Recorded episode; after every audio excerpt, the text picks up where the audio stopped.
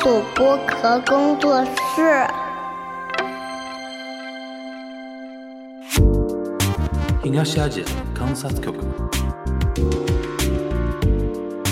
东亚西亚观察局。东亚观察局。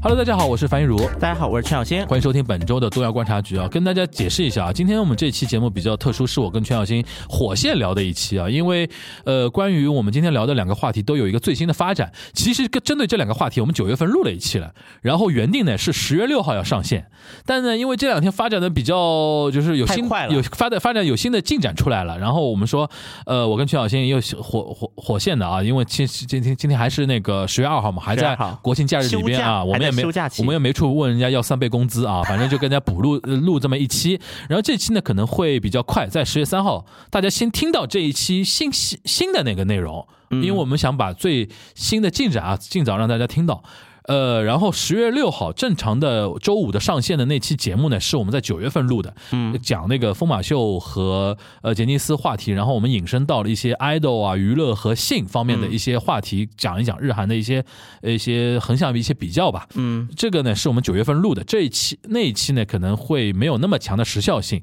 但是是我们三个人一起录的啊，大家可以期待那一期。然后今天这一期是临时上线啊，临时上线不不等于是一个怎么说呢？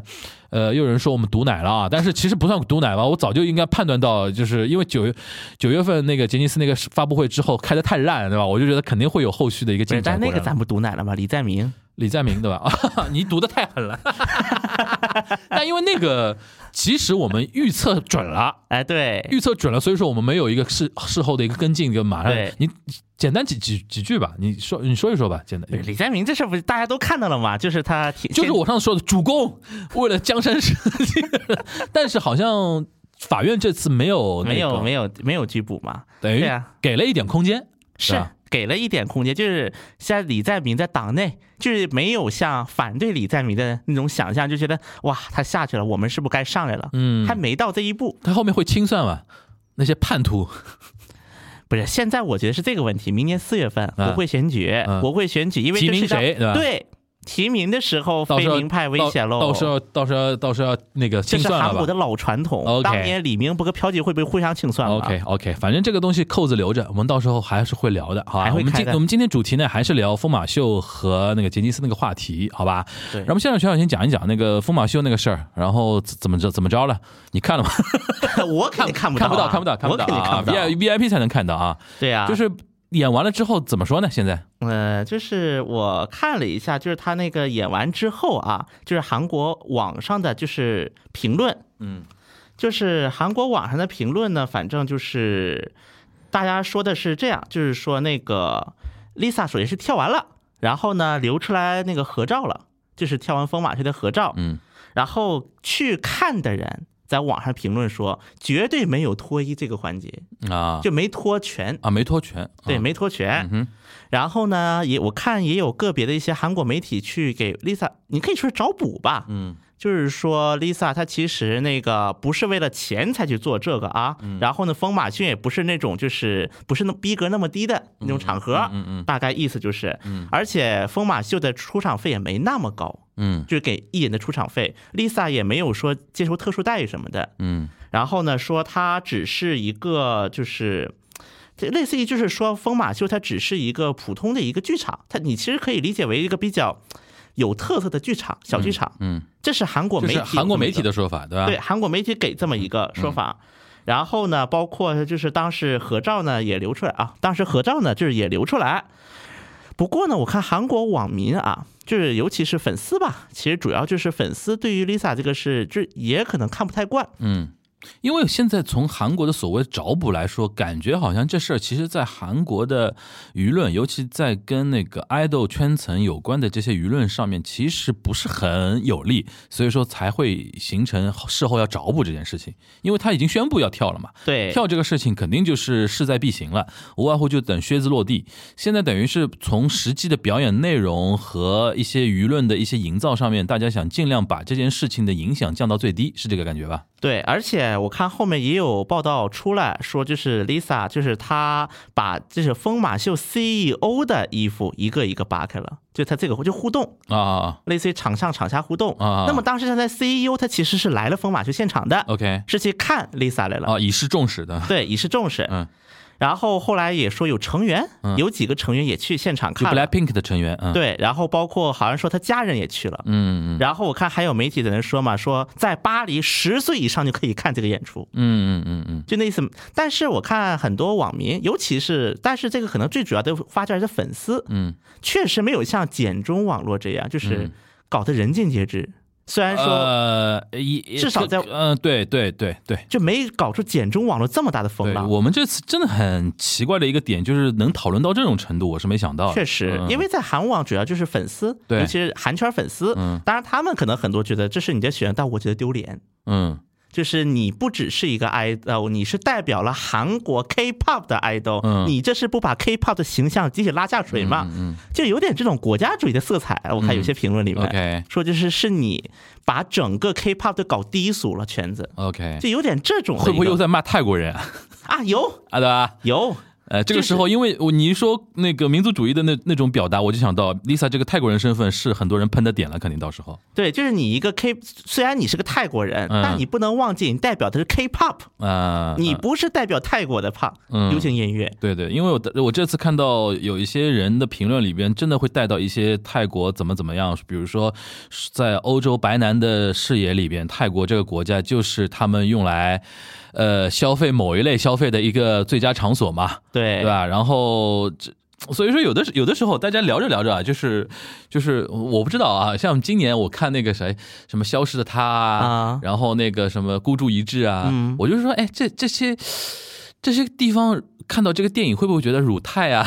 辱缅啊？就是对吧？有的时候我们会比较敏感这个事情的同时，又会想到说，又会很难想到说对方国家会怎么样。就比如说，我们对辱华很敏感，对对吧？但是有的时候我们话里话外的也会对别的一些可能在我们眼眼里边我们可以踩踏一点的国家，好像极尽那种讽刺之能事啊，就有的时候会有这种情况。韩国肯定是嘛，韩国我相信韩国人眼里，我们讲一般情况下啊，嗯嗯嗯韩国人眼里是看不上泰国人的吧？对呀，我们我们说说老实话，哎，对吧？这是从文化的一个，就是从文化一个侵略性的角度来看，那肯定韩国文化是泰国文化之上的对，韩国人认为啊，啊对韩韩国人认为韩国人认为那还有什么点啊？比如说，因为我比较好奇的一个点就是。呃，照理说啊，简中互联网跟韩国国内互联网有一个很像的点，就是男女话题比较针对性比较针针尖对麦芒嘛。，对对，照理说这个事情，照理说如果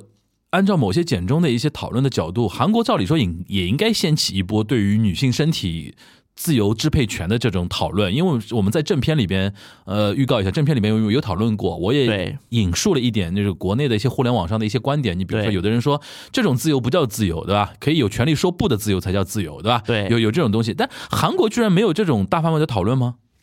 就是这个，首先这个话题，我觉得在韩国就没有引起过那么大的争议，这个是我这层面，这个是我这次觉得最奇怪的一个点。就是没有引起过社会层面的一个争议。是是韩国女性问题，就是跟那个不是，我觉得啊，首先可能这个说的比较那个点，嗯但是可能就是，我觉得在很多韩国人眼里，一个艺人嗯他会去为了某些目的啊，这个某些咱不知道什么目的，嗯就是某些目的来搏出位，嗯这并不是一个值得很奇怪或者稀奇的事情。，OK，因为就比如说张子妍那个事儿也好，包括我们之后一直这个过了，我们有一个感觉就是。很就是韩国艺人，就包括李胜利那个事，侧面也体现出来，嗯在韩国娱乐圈这种事情不一定是一个很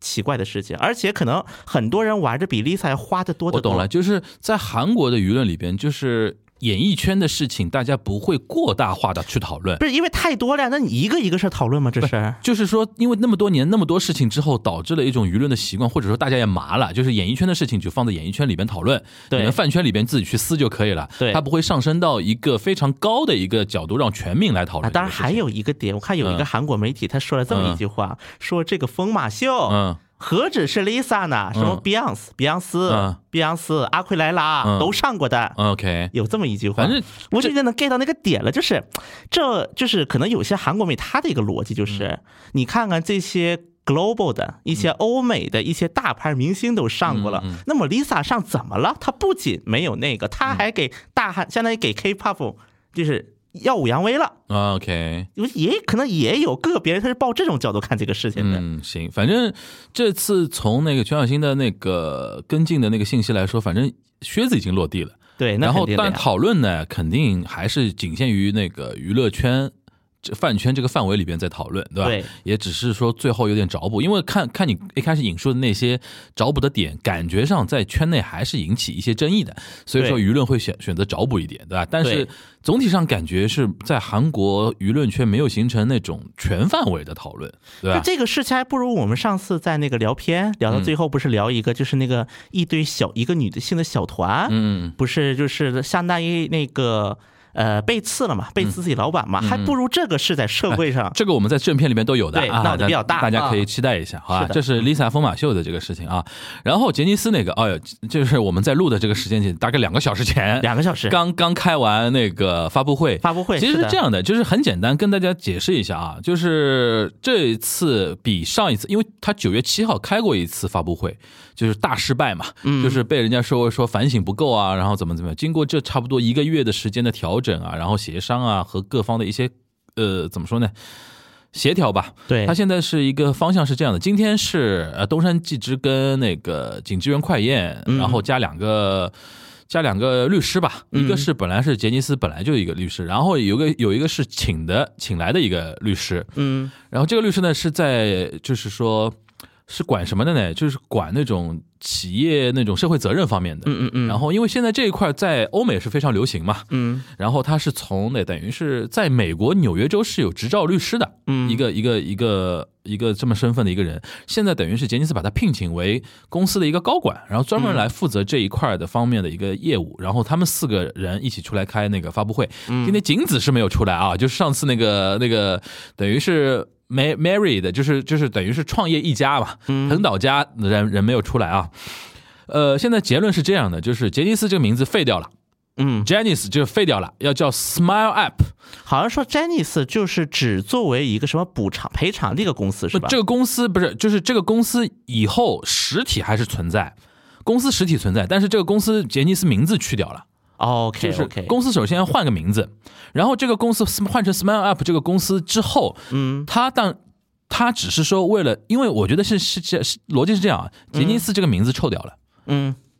那个 Johnny 这个名字臭掉了，所以说公司不存，这个公司名字不存在了，就是有这么一个四五十年、五六十年的这个公司已经不存在了，就要换成 Smile Up。然后有的人说这不是 SMAP 吗？就是有人有人玩马上玩玩梗啊，因为那个因为那个片假名啊，Smile Up 就 SMAP 都有三三。个 Smile Up 啊，Smile Up Smile SMAP 都有嘛，然后就是说玩这个梗啊，然后呢，这个公司。呃，现在换成那个 Smile Up 之后，但是他未来也不从事艺人的培养和那个经济的管理了，嗯。他只作为一个什么呢？就是只作为一个百分之百从事于事后赔偿和补救的这么一个公司的实体，就是就呃，他就是说我这个公司未来只是一个实体存在。我这个公司为什么实体存在？因为我牵事后牵扯到很多的赔偿的一些工作嘛。嗯因为他现在做了一个，我看他是这样的，就是说他做了一个社内调查，嗯就是跟所所所有的事务所相关的一些人啊，尤其主要是艺人啊，发一些呃问卷调查，就是你有没有自己觉得有没有受到过一些侵害，然后做一些调查，有四百七十五个人声称是有。不是总共多少人呢？四百七十五，呃，我不知道他调查的整总共范围，但四百七十五已经，我觉得我已经很多很多了啊。基本都是都有了。对，基本上就现现存的，或者说我不知道他的调查范围到多久啊？就是比如说像以前就是说年龄层次到多多大，还是说呃只要在杰尼斯待过的他都问或者怎么样，我不知道。然后呢，这四百多人里边大概有三百多人，三百二十几吧，就具体数字我不记得了，我就记得一个三百多。呃，他们是提出有那个叫补偿的请求的。那你想，这三百多个人是需要事后补偿的，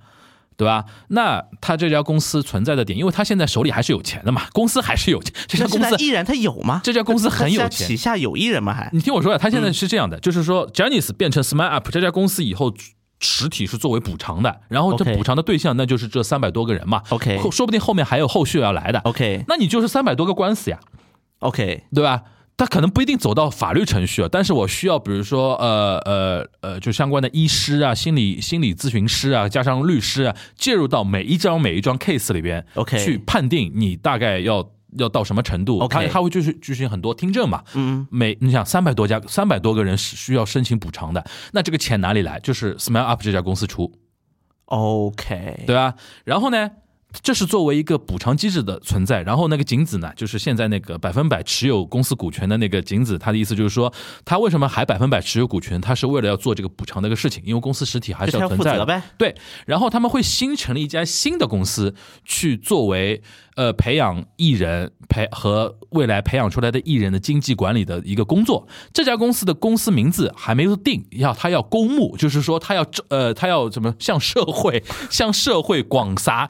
英雄帖，大家来一起来出主意。这家公司叫啥？等于是他现在宣布两件事情：杰尼斯这个公司没有了，然后以后叫 Smile Up。Smile Up 以后以后要做这件什么事情呢？就是作为补偿机制的这实体的公司所存在，然后。要成立一家新的一家公司去继续做呃那个艺人的培养和一个经济的管理，然后还有一个点非常有意思，就是现存的所有的艺人和所有的那个团体，因为杰尼斯主要是团体嘛，对。主要是男子偶像团体，所有的团体都会每一个团体都会单独成立各自的事务所，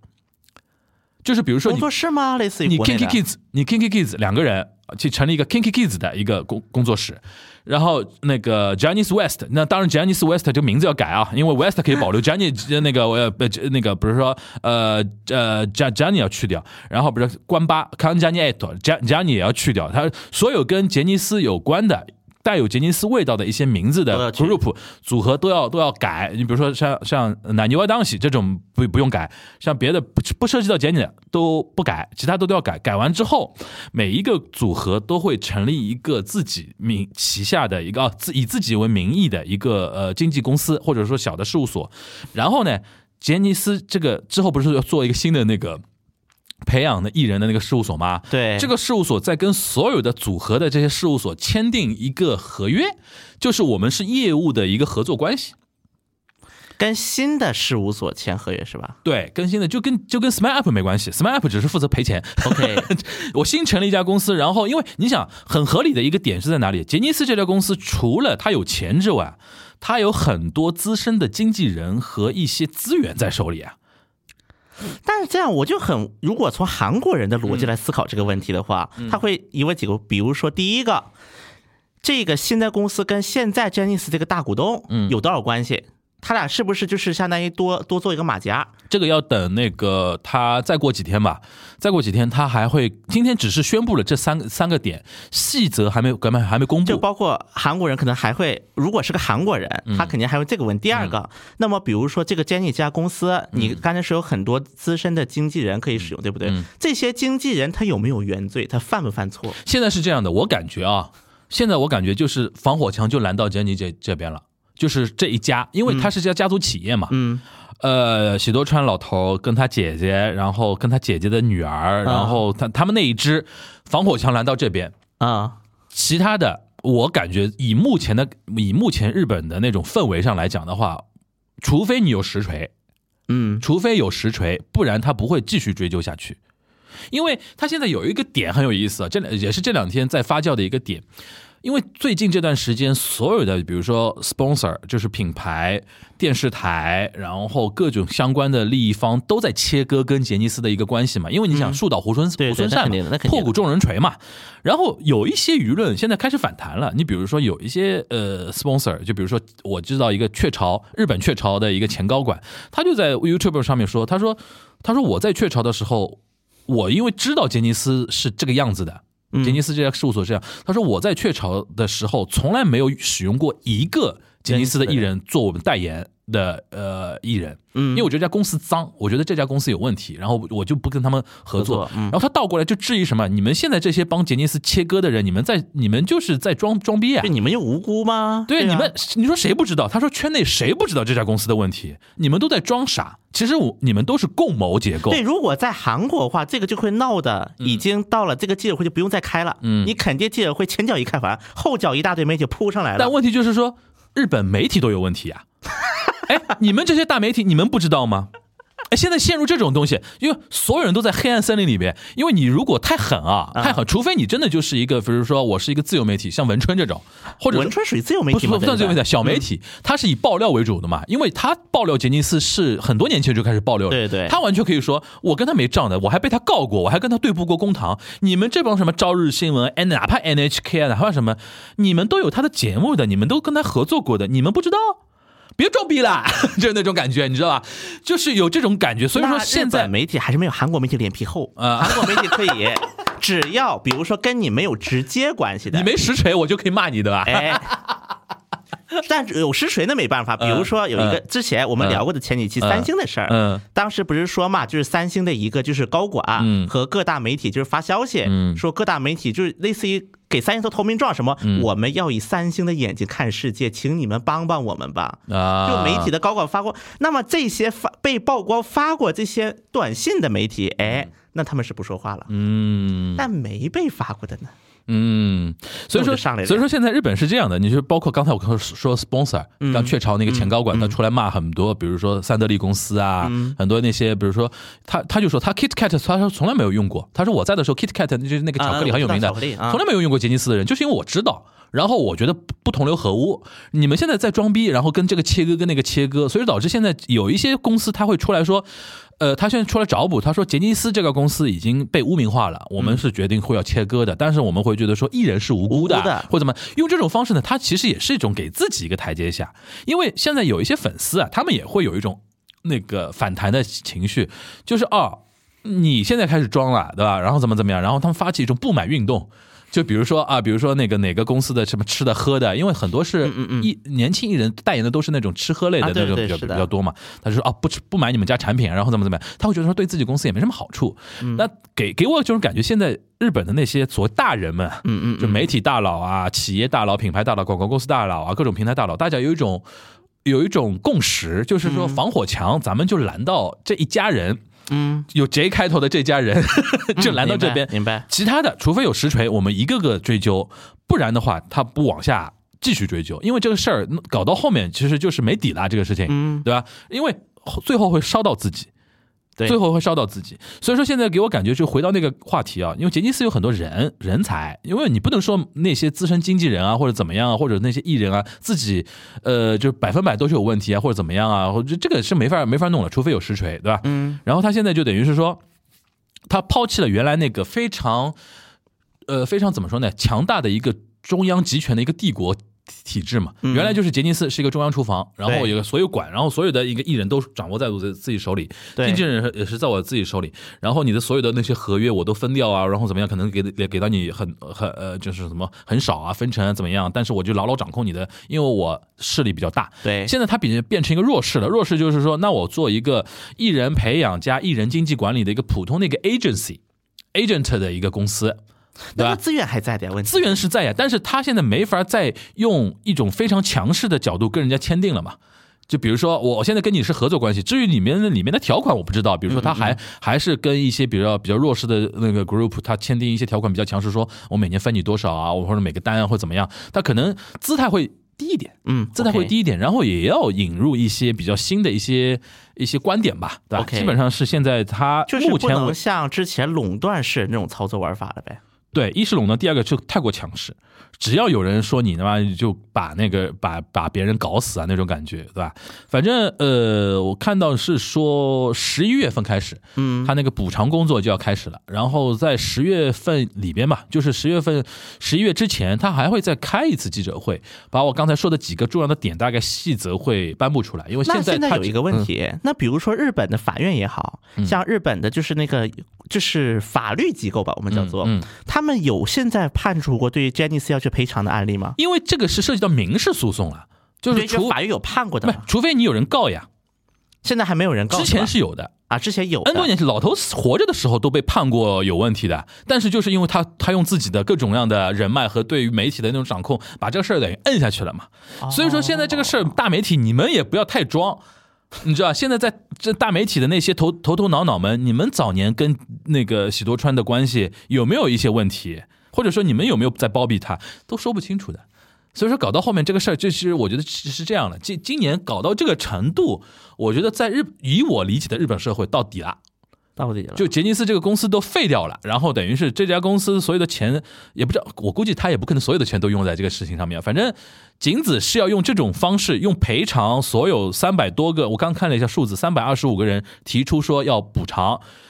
这事儿都且弄了，就是说，你就一个人就一个官司，一个人比如说赔个几百万、几千万日日元的话，也够他吃一壶了。这个事情，那这么说，我就觉得有点那个，虽然这个咱比喻很不恰当的一个比喻啊，我做一个奥姆真理教，嗯，当时奥姆真理教不是在日本闹出那个事儿嘛？那年，嗯然后闹完事儿，那个谁，那个教主，那个那叫是麻原彰晃，麻原彰晃不是进去了嘛？然后进去不是被最后不是判死了嘛？但是他不现在有一个后续的一个团体嘛？嗯叫阿雷普呀，还不然叫什么？对对，那就相当于这个是有点听起来有点像这个感觉一样。你说这个跟奥姆真理教到底算切割了还没切割呢？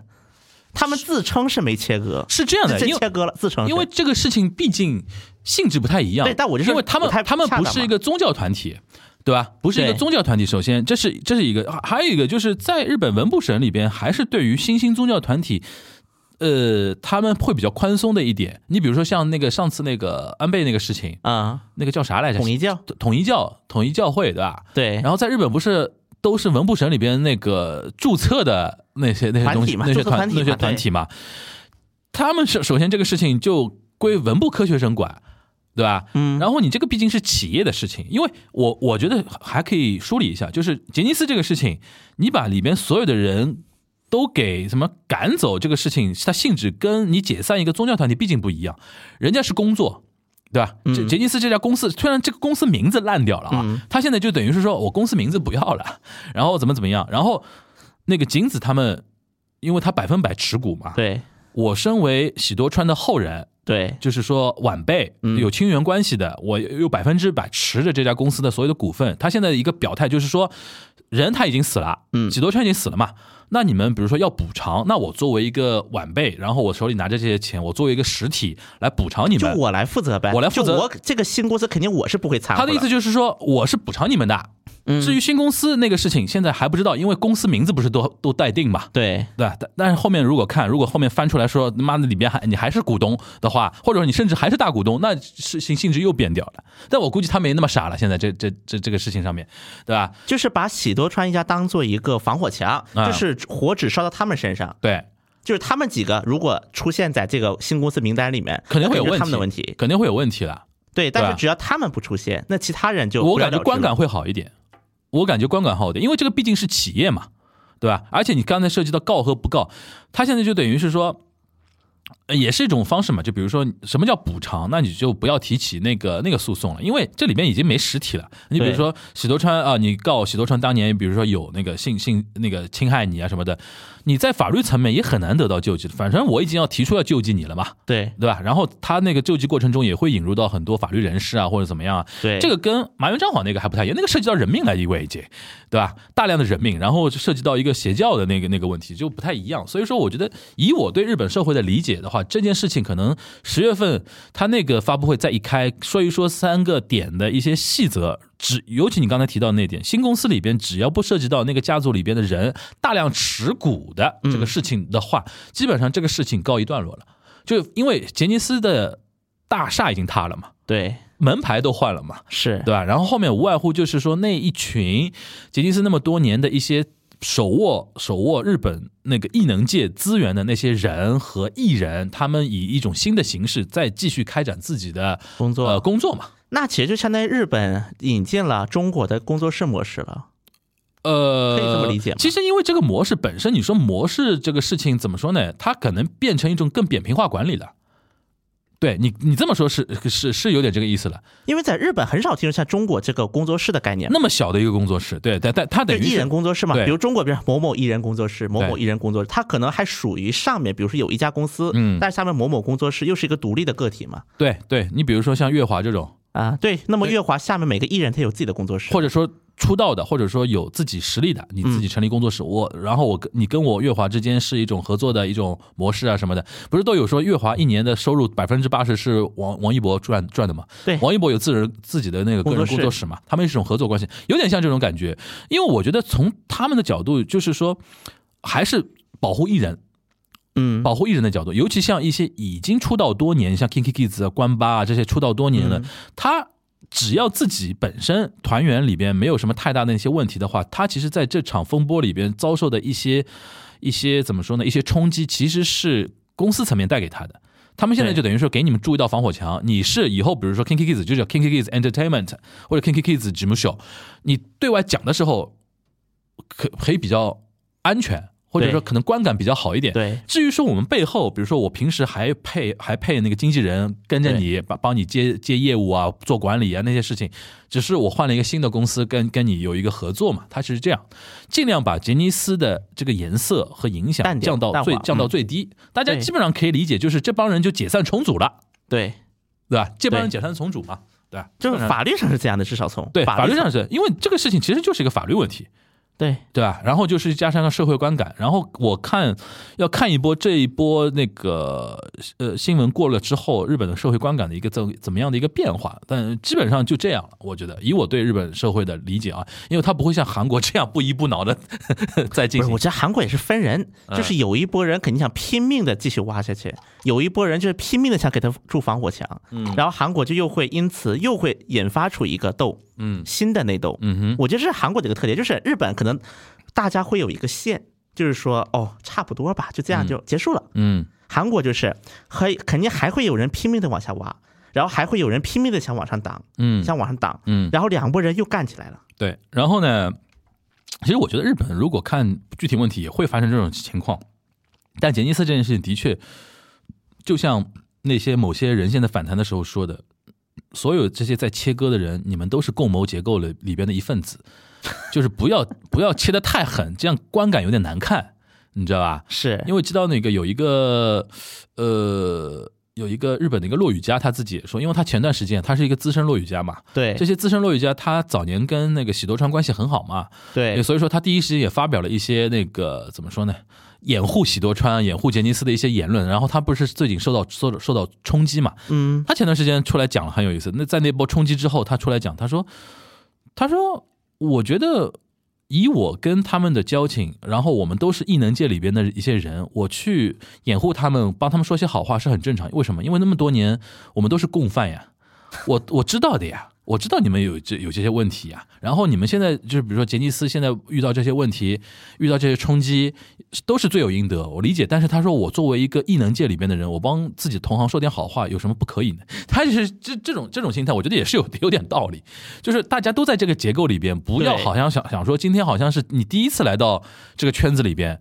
一样，对吧？有些尤其有一些资深的一些媒体也好啊，品牌也好，广告公司也好，其实，大家在韩国也都在这个圈子里边，对吧？大家都是一个封闭结构里边，不要搞得好像非常的那种。的确，我觉得是有点道理的。所以说，这个事情主要的一个是法律方面的问题，然后这个就像什么呢？当年那个金基德，嗯当年那个韩国那个 Me Too 嘛，嗯当年韩国 Me Too 是那个金基德，嗯不是被那个韩国那个电视台嗯不是报了，就是说性侵嘛，是性侵了很多人。嗯我发现一个问题，在韩国很多人他其实是知道金基德这人有问题的，嗯多多少少。呃，然后而且很多圈内人就觉得他不应该得那么高的殊荣。嗯虽然在圈外人，就比如说文在寅呐，当年的不都给他喝彩过嘛？嗯但是很多圈内人当时就觉得他不好，他这个人是人品有问题的，嗯所以他在韩国电影界也是很多人疏远他。但是问题在于哪儿呢？韩国的一个应对方式就是，你之前你不开口，我可以既往不咎，但是在出事儿之后，我必须要推推下去你一把。就是只要一个人开始点了这个曝光的这个按键，后面就是开始雪山一般的曝光就来了。嗯，就所有人都要去推他一把，往下往拉，把他踢下去一把。这这也是人性丑恶的一面嘛。这也不能怎么说呢？因为很多韩国人他这么觉得说，哎呀，韩国这么小个社会，嗯所以说你说不了话呢，也不是不能理解。嗯但至少现在你敢说出这个话来了，那也就是也不是说他好，但是至少你也是干了件人事儿。啊，你要从这么方面说，也也是有道理。因为我们之前聊过很多次韩国内卷的一个根源的时候，就说过，韩国内卷的根源就是在于韩国社会的一个资源有限。一是资源有限，第二个呢就是垄断嘛，对资源言论也是被垄断的呀。对，其实高度有限制嘛，资源可能资源那又握资源就这么些人，对所以你可能确实不好得罪。对，而且再加一个什么问题呢？在韩国前几年出现了好几次就是内部告发，最后下场不好的事情。嗯，对因为在韩国，就社会各界都出现过类似事情，嗯所以现在的很多韩国人，他的一个观感就是会认为说，你不之前不说，可能你确实怕吧，嗯，你可能确实从好的方面去理解吧。对对只能这么说了。所以说，我觉得这个事儿呢，从好的方面理解呢，首先我觉得这三百二十五名提出那个有有受到侵害，然后想提提出有补偿的人，至少现在从那个杰尼斯方面的表态来讲的话，他们事后是能得到相对一个正式的一个处理。我们不说好和不好的处理啊，是的，经过结果后都还不知道，而且每个人 case by case，我觉得情况都不太一样。但至少这三百多个受害人，嗯他们未来是有方向去的，是的，有有自己方法方法得到救济的。然后这个法律问题，我觉得是呃得到一个基本上吧，得到一个面上的一个解决。嗯后面就是看它的细则，然后再是一个社会的观感和发酵。呃，我觉得日韩啊，在这一点问题上啊，就是你别看杰尼斯那么大的一件事情，嗯其实对于撼动它整个社会结构来讲，还是杯水车薪的。是，因为我觉得日韩有一点还是蛮像的，就是比如说你刚才说资源有限，嗯然后垄断结构，对你比如说言论的一种垄断，然后舆论的一种垄断。渠道的垄断资源的垄断，嗯然后资源分配形式的一种垄断，其实日韩是高度一致的。然后这个东西呢，呃，他们改起来会非常难，嗯对吧？因为你比如说，呃，我我们只能举异能界的一个例子啊，举别的例子太危险。就就比如说像这种，你像公司变来变去，也就这几家公司嘛，对。对吧？而且这些人，你说那个呃媒体到现在也是大媒体公司，就比如你看韩国，就是我们说四四三大或者叫四大吧，现在我们把 HYBE 算进去，嗯就四大经纪公司嘛，嗯，S M Y G、JYP、HYBE。嗯你看 S M 闹过大事儿吧？当年 YG 都差点倒闭了。嗯当年李胜利那个时候把 YG 绝的，都差点倒，就是很多人当时都以为要改朝换代了，嗯要 YG 要彻底走下神坛了。嗯包括 ZYP 嘛，一直也不温不火的。他很多艺人，当时包括当年他们拿过的最好最好的女团 Wonder Girls，就相当于当那个年代，她人气最高的女团，结果硬是被朴正英去美国折腾一圈，回来发现没他妈位子了。嗯因为这种事情，包括 HYBE，一直当时就是在那个新的那女团叫什么来着？HYBE 那个新女团叫什么来着？突然想不起名字了。，New Jeans New Jeans 哎，对，New Jeans 之前，就是很多人当时以为防弹服兵役 HYBE 也要完蛋了，嗯对，但是你看到最后还是那四家走回头来，对，走回头来看，可能最多就多了一个 hype，嗯，也就多了一个 hype 而已。在日韩来讲的话，new player 是比较难的吧？当年就包括为什么很多韩国人会愤怒那那个女团背刺老板那个事情，嗯就是觉得说一个小小公司把自己的什么身家都搭进去了，嗯好不容易弄火了，嗯愣是就这么被背了刺了一刀，嗯，所以很多韩国人会自我代入，很多韩国人会觉得创。业维艰的吧？对，就是 比如说我好不容易创了个公司，结果被我的成员，比如被我的员工给背刺了，嗯所以这个事情导致，虽然可能很多粉丝很多是不认啊，但是很多韩国普通老百姓的观感来讲，他们就觉得这是个什么东西。而且这个不很像那种韩剧的样子吗？就是我一个老板辛辛苦苦创业，对他们有恩，好不容易搞起来，游戏嘛。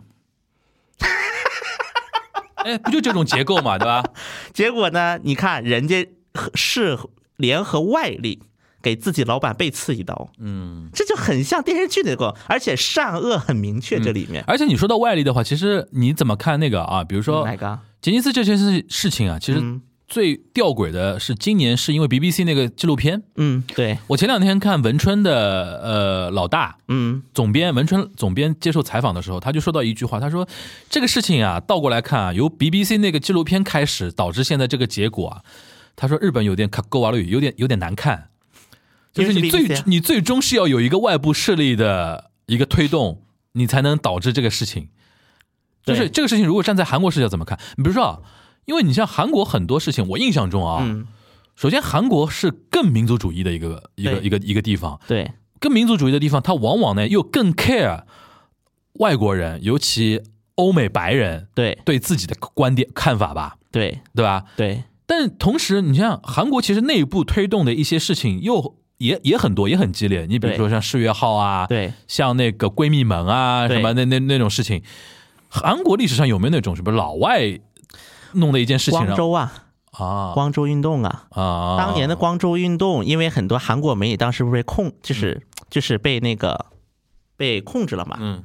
当时就是一帮外国记者潜入光州，然后拍了很多片子。嗯虽然光州最后是失败了啊，光州失败了，但是当时就韩国的高校里面，最近有吗？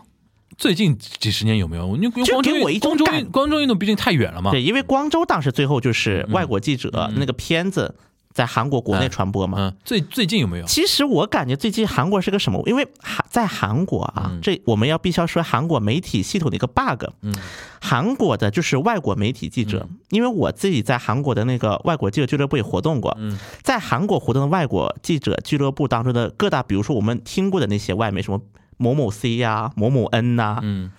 百分之六七十的就是韩国人，嗯他们也是一批韩国人。嗯就是因为韩国的站点它规模小，相比于中国和日本的站点，嗯它规模小，所以它很多雇佣的是当地人做记者，比例其实很相对会更高一些。嗯那么这些当地人，他们当然就是也做过一些，比如说能够得到那些调查调查类的一些，就是就是一些报道啊，确实也有，也出，比如说当年那个。就比如朝鲜战争的一些屠杀呀，所谓的，就当时也报了不少。但是我们从另一个角度来想想看，这也是韩国记者，那也是韩国记者，都是韩国人嘛。嗯那么我为，比如说我是一个受害者，我何必不去找一些韩国本土媒体曝光这个事情呢？嗯就会这是第一个问题，就是他们宁愿去找一些韩国记者去透这些料，嗯因为韩国嘛，大家知道韩国就是媒体多，嗯地方小，圈子又小，所以你不行，我去找他；他不行，我去找他。反正总有一个人会盯着的。尤其你这个案子又是从他们阵营的角度上，又是一个极其需要的案子，嗯，那还轮到你找外国记者吗？轮不到不是了。那问题就是说，从你的感觉上来讲啊，嗯，外国但如果 BBC 能在韩国报这么一条，嗯那他也是，那肯定这个也会成为一个新的政治斗争点的。这个就会到上到国会，韩国国会开始闹什么呢？来，你看看人家，比如说当年有一个什么事情呢？当年是 CNN 吧，还哪一家？就是外媒报了一个标题，它其实标题这么写的，说文在寅是就是北面第三代领导人的首席发言人。嗯但这是个标题，其实稿子内容你仔细一读呢，感觉好像没那么极端。有点标题党，就是对嗯这个上到了韩国当时国会的那个什么，就是议论台，国会上面当时那个在野党嘛。自由韩国党的当时就说说，我们什么时候还能让外国人去喊我们的总统是首席发言人？嗯就这种感觉了。如果你这个上了外媒，它就是另一个角度的问题，嗯，这就不是一个单纯的事件了。感觉在韩国，嗯，所有的事情都能沦为政治斗争的工具。对呀、我就可以骂呀，我说来，你看看你文在寅怎么干的。哎，不过你说这一点，如果谈到这一点，其实真的，日本现在政治冷感真的到什么程度？杰尼斯这件事情啊，从头到底没有一个，我印象中没有一个大官发过言论，哎呀，在韩国这事就肯定得天天吵吧，对吧？热闹了。对吧？因为你就当时，因为你看啊，嗯韩国不是出了好几个 Me Too 的那个曝光嘛、嗯 m e Too 的曝光，它带来的就是很多韩国的政客就开始就是上一股一股脑的上，嗯上完了之后呢，其实啊，我们从 Me Too 的这个运动这个角度本身来看，嗯它一定程度也是推动了韩国女性主义走向政坛。嗯一批女性主义者由此走上了韩国政坛，嗯，成为韩国政坛的一个势力。对，就成了一个势力化。当然，反过来，女性主义成了势力化之后，她肯定也会去发出更多的声音。嗯对那么这过程，因为你政治嘛，你政治斗争嘛，肯定也会有一些极端的声音出现，这个会也会导致一个势力化嘛。反过来，就会有很多男性开始不满了。这是一个一条一条接一条的一个循环，就变成了。嗯，所以说，在韩国这种所谓的政治斗争，所以在韩国我们看 Me Too 的所谓 Me Too 事件，它的一个整体的一个发展情况，我们就不难得出这个结论，就是说，在韩国，他很多政客希望让老百姓觉得没办法的时候，得找他们政客来解决。嗯，但是正老百姓是不是这么想的，是另外一个话题。但我觉得这是韩国的政客希望给老百姓下的这么一个就是形象，就来你看有大事我都在。哎，我突然想起来，你比如说像那个。呃，我们其实我我其实我觉得跟大家这边说一下，我们因为聊到现在还还可能就是说还没到正片，跟大家补充一下，这期这期大概节目会比较长，因为我觉得也不太适合把那期正片再单独列一期了，因为我觉得我们聊的时间也就够长了，这一期可能时间会时长会比较长，我们索性索性聊透一点，对，就是。呃，我们在正片里边谈过什么张子妍啊，比如说李胜利这些事情。当时以你的印象，就当时这种大型的这种或者非常震撼的那种跟性有关的一些韩国国内的一些又跟娱乐业有关的一些事情爆发的时候，呃，海外媒体就对于韩国人来说的海外媒体，他们报道的多吗？还是慢一拍，还是先追，还是先是本国媒体先报，嗯，然后外国媒体在咬住这个。啊，在咬住这个事情报，嗯，因为这次比较诡异的点啊，BBC 也是一个纪录片的形式，而且那个纪录片更像那个记者的个人的那种观察笔记一样的那个东西。对，因为 BBC 好像是出过几次类似的这种形式，对对对，这种形式。因为 BBC 是一个，就是说，因为你它首先我为什么这么说？因为平时大家可能要形成这种意识，比如说像 CNN 啊、BBC 啊，或者说那种呃外媒啊，它报道非他文化圈层以外的国家的那些东西的话，首先除非这个事情非常重要、非常重，他会。跟进的比较比较及时，你比如说像当时那个三幺幺日本大地震啊那种、嗯。那种事情，我感觉像李胜利这种事情，或者说如果 BBC 这次不是因为这个纪录片啊，你看他能拿到的料也是很早之前的料嘛，嗯，很难会有那种实时新闻类的东西会跟进这种事情的，对。对吧？而且实时新闻一旦跟进的话，往往这个事情在那些国家本地都已经开始对。大量报道了，对吧？因为这次事情比较奇怪的一个点，它就是一个纪录片，对，让我想到一个什么事情啊？呃，海豚湾。嗯，就是讲那个日本不是那个呃那个那个哪里啊？反正是日本呃和歌山县，嗯。和歌山县有传统的杀海豚的那个哦海豚。嗯那个那个纪录片，那个纪录片当时在日本的一个反弹的，就是因为因为国内的就是日本国内的一些反对的一些声音啊，就是说哎呀老外又在侵害我们的一些传统文化。我，觉得这个时候日本人的思就心态非常的矛盾，一方面又很在乎所以老外，所以我就想说，同样两部纪录片啊，啊。为什么这次 BBC 会取得这个结果？海豚湾那个后来一直没有推，到现在我觉得海豚湾都没有特别收敛啊，或者可能相对有点收敛啊，没有形成一个非常大的一个东西，就是背后它的一个这个事情的一个结构的一个成因。因为海豚湾最终啊，那些要保护这些利益的人，他最终诉求的是这是日本传统文化。嗯，一说日本传统文化，因为日本也是一个高度民族民族主义的主义的国家，国家现在这两年尤其是这样，他就陷入停止思考了，不想了，这个事情不讨论了，因为是我们的传统文化，老外就是坏人，你你懂啊？他诉诸这个东西，但 BBC 这次这个事情啊，他诉诸的是一个普世价值嘛，嗯，因为性侵这个东西，你没法说是日本传统文化吧，就是实在是盖不过去了，开不了这个口呀。开不了这个口呀，对吧？而且这两年，你比如说像女性意识觉醒啊什么的，哪怕那种弱势群体的觉醒啊，我觉得这个所有人都不会觉得这是个好事儿，对正常的人。所以说，我觉得这个事情，我在韩国难以找到一个对标的一个事情。但突然，我刚才脑子闪过一个点啊，就你帮我回忆一下，就当年零二年日韩世界杯的时候，嗯不是老外说过一段时间的这韩国狗肉火锅那个事儿啊，吗？对，当时韩国人国内是怎么一种情绪？因为我觉得那个跟海豚湾可能更像一点。不是，但是这个是韩国人很有意思啊。嗯韩国人面对狗肉这个话题，首先韩，因为在韩，就是我刚才说的海豚湾，嗯这个在日本，第一个从很多人来讲，它是个日本传统文化，对它是不可碰的范围。对，第二个，没有，就是在日本，我很好奇，对海豚有没有明确的反对声音？在日本有没有？反对杀那个对吧？，对，他是有日本的呀，他是有的，他是有的。韩国是个当时个是我在我印象让我想起一件八八年，嗯。是汉那个时候还是汉城，现在首尔。汉城奥运会的时候，嗯。那个时候很多老外就已经开始说韩国杀狗肉了啊韩国88年就这个茬了。OK 对，这个时候韩国那个时候是全斗焕政府，嗯。他的解决方法很简单，嗯，我们在首尔市区不出现狗肉店不就完了？把所有的狗肉店要求换牌子。他一切他当时的目的，因为全斗焕也是一个军政权嘛，对他就是有问题解决问题嘛。对，但是他一方面很在乎老外的声音，对但又没有办法我不让你们看到不完了吗？对 对？然后后来到了零二年，嗯因为零二年比八八年肯定他民主化了嘛不是而且媒体它也发达发达多了发达多了，对，对呀、所以到这个时候，那韩国就，而且当时有很多那个有一些就是好莱坞明星，嗯，就开始对这个事儿发难了。对，这个是其实是我更更希望大家能够观察的一个对比。这个这这个东西其实东亚三个国家其实可以横向来对比的。对，这个时候韩国当时就干了几件事。第一个，嗯不不能管狗肉汤叫狗肉汤，叫补身汤。嗯哼。嗯，所以现在在韩国，如果看到狗，现在韩国，比如说一线城市，比如像首尔这种补身汤还有吗哎，基本都得到那种很小的胡同里，而且在闹市区肯定你也找不到了。？OK，到很小的那种偏，就是得有人带，是在示威的，对吧？对你这得有人带了。而且一个最大的象征是什么？在卢武铉政府时期，就是卢因为卢武铉零二年之后嘛，一段时间，这是韩首韩国最大的狗市场。的面积一年比一年缩，最后到文在寅的时期的时候，那个时候城南市长是李在明，我先说一声，嗯嗯嗯那个时候就是李在明先生当城南市长的时候，因为他属于城南市嘛，嗯牡丹市场他叫牡丹市场的狗肉摊没了。嗯就是一年比一年缩，一年比一年缩，就缩没了。嗯所以韩国是这么玩的：第一个，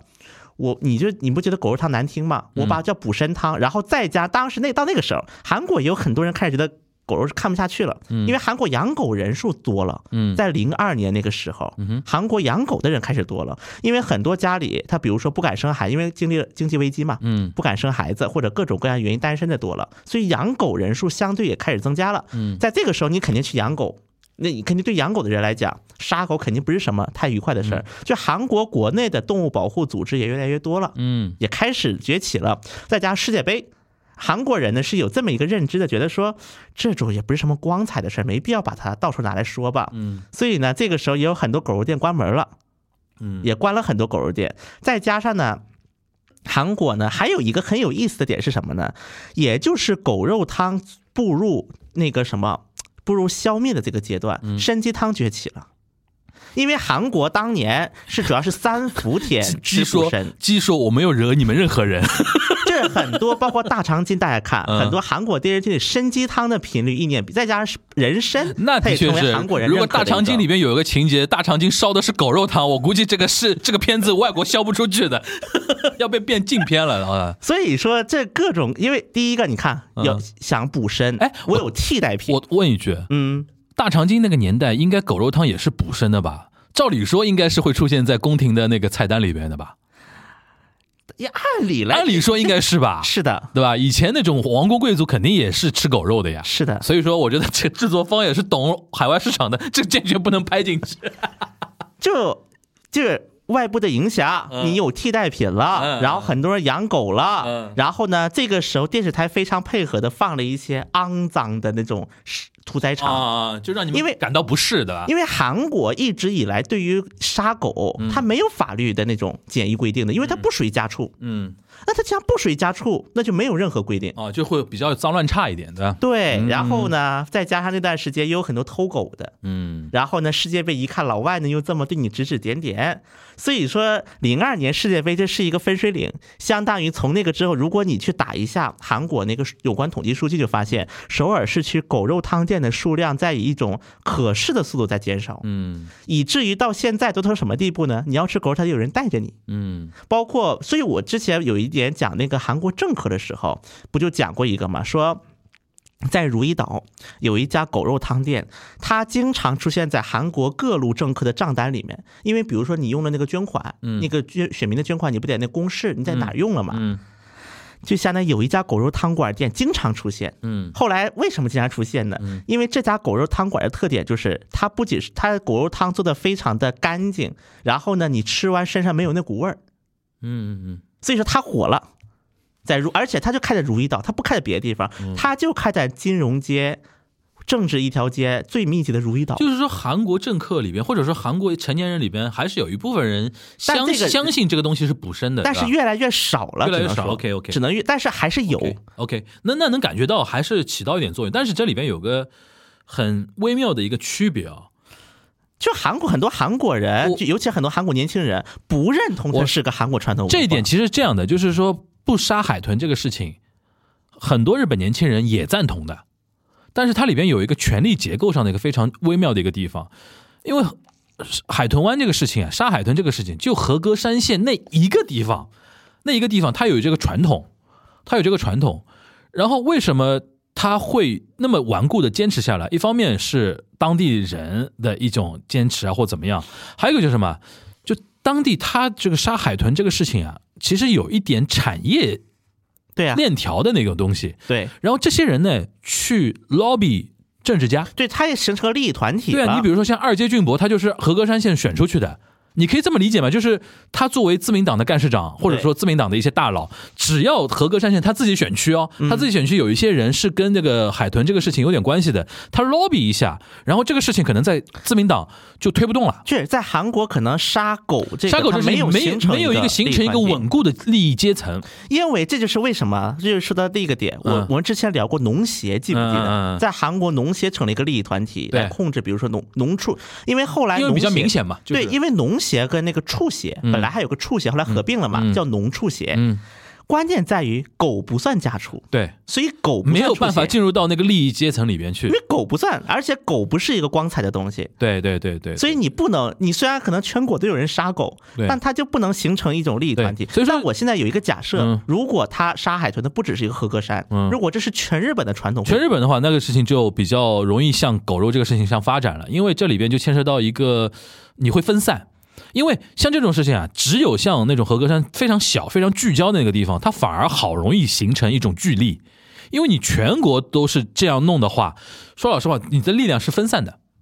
你懂我这个点吧？嗯，反而会会像那个狗肉那个发展是一样的。因为狗如果说难听点啊，就是如果是一个呃什么全罗南道或哪里的一个传统的地方美食，嗯，然后这个地方呢就是很多那种餐厅。然后是开这个东西的，然后他们比如说，因为韩国也是一个地方选举的一个、一个一个情况，当然他有直选啊，有总统直选，但是比如说那里的议员，哇，一定要看那帮人的脸色的话，那可能这个事情就比较难推动了。那可能到时候最后就仅限在那个地方还能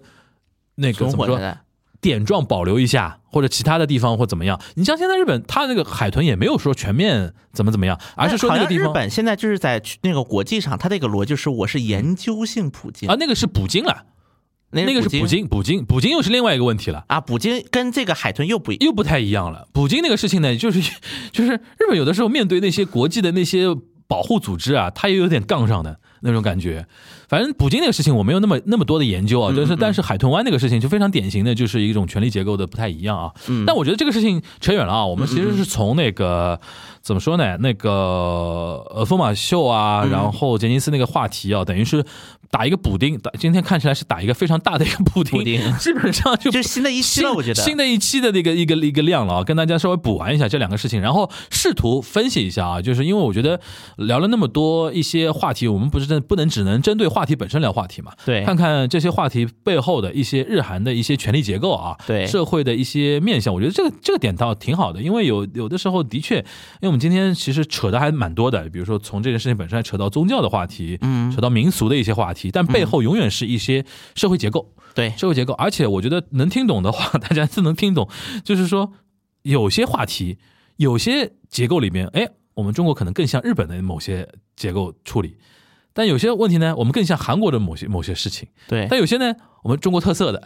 中国特色的，大家可以去对一对啊。行，那我们今天这一期的大补丁啊，就是我、我觉得可以这样，就是因为这期尤其像杰尼斯这一块比较呃，就是说新的发生的一些点，我们可能把风哎用风马秀也好啊，像杰尼斯呀新发生的一些点，我们可能先上，然后我们在六号还是维持那个原来那一期嗯。节目上，大家可以把这两期结合起来听，可以作为上下两期。我们就这一期可能我们放在三号上啊，三号三号就先上。OK，然后六号大家听一听我们三个人的版本，因为那期讲了很多跟那个 idol 啊、娱乐和性有关的一些话题啊。其实因为那期我录完之后，我跟很多朋友说我们聊了什么疯马秀什么，他们第一次反应说：哇，你们还敢聊疯马秀？哇，你们三个男的聊疯马秀，可不得骂死了吗？不是偏向《虎山行》吧？反正那个东亚观察局聊女性话题聊的其实不算少的，对每次呢也都会被骂，但是这次我要想看好奇一下如何一个被骂的一个角度。反正我觉得我们我是觉得啊，我们这样的节目更不能缺席这种讨论，对因为很多人会借我们这个讨论引起更多的一个大大家关注的一些点嘛，对对吧？我如果我觉得其实挺好，其实挺好，大家能够更多的那个互相看一看日韩的视角，对同样一件事情怎么样弄的？因为反正我个人是很感慨啊，因为疯马秀其实这个事情争议本身不大，对，就是说我说的争议不是说那个观点的争议，而是说在韩国的一个怎么说影响。对现在听全小新讲法，他仅限于在娱乐圈层，对吧？对没有到那么没有到我们简中引起那么大的一个对互联网上的讨论，但简中也只是互联网上吧。大家可能去我聊一聊身边，比如说那个自己长辈啊，或者说一些自己，比如说其他圈层的一些朋友，可能没没有人知道这个事情，对对吧？呃，杰尼斯那个的确在日本社会还是比较重要的，因为今天那个他那个发布会发了之后，基本上雅虎前几条都是他的那个事情。对对对那个事情的确会比较大一点，然后观察的角度也会比较多。但不不论怎么说的话，它还是继续发展的过程中。然后预告一下，就十月份和十一月份，它都会有一些后续的动作会出来，我们也会持续关注的，好吧？，OK，那我们今天这一期的多元观察就到这边了，大家拜拜。拜拜。